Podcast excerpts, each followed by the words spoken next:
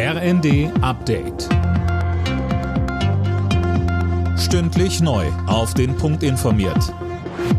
Ich bin André Glatzel. Guten Morgen. Die SPD hat die Landtagswahl in Niedersachsen klar gewonnen.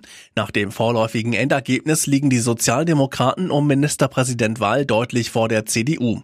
SPD-Generalsekretär Kühnert sagte im ZDF zu dem Wahlerfolg, Sieht sehr danach aus, dass Stefan Weil mit der Niedersachsen-SPD diese Wahl gewonnen hat und dass das Ziel, was die SPD sich dort vorgenommen hat, nämlich einen Regierungswechsel hin zu Rot-Grün machen zu können, dass das wohl auch funktioniert und das ist auch notwendig. Freude also bei der SPD, Enttäuschung bei der CDU. Generalsekretär Schaja. Es ist für uns kein schönes Ergebnis. Wir hätten uns gewünscht, dass wir diese Wahlen besser abschneiden, dass wir das Vertrauen gewinnen. Es ist nicht gelungen. Wir danken den Wählerinnen und Wählern in Niedersachsen, aber wir haben leider dieses Ergebnis nicht erreichen können, was wir wollten.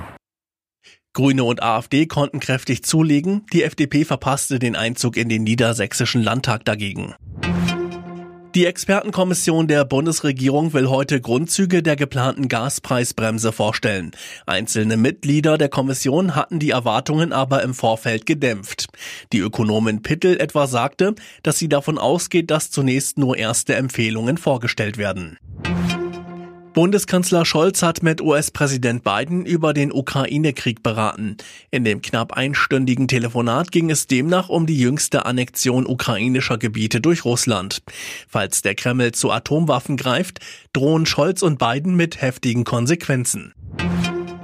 In der Fußball-Bundesliga hat Union Berlin die Tabellenführung ausgebaut. Mit einem 1 zu 0 Auswärtssieg gegen Stuttgart.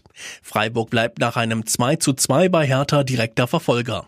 Im ersten Sonntagsspiel hatte Gladbach den ersten FC Köln mit 5 zu 2 besiegt.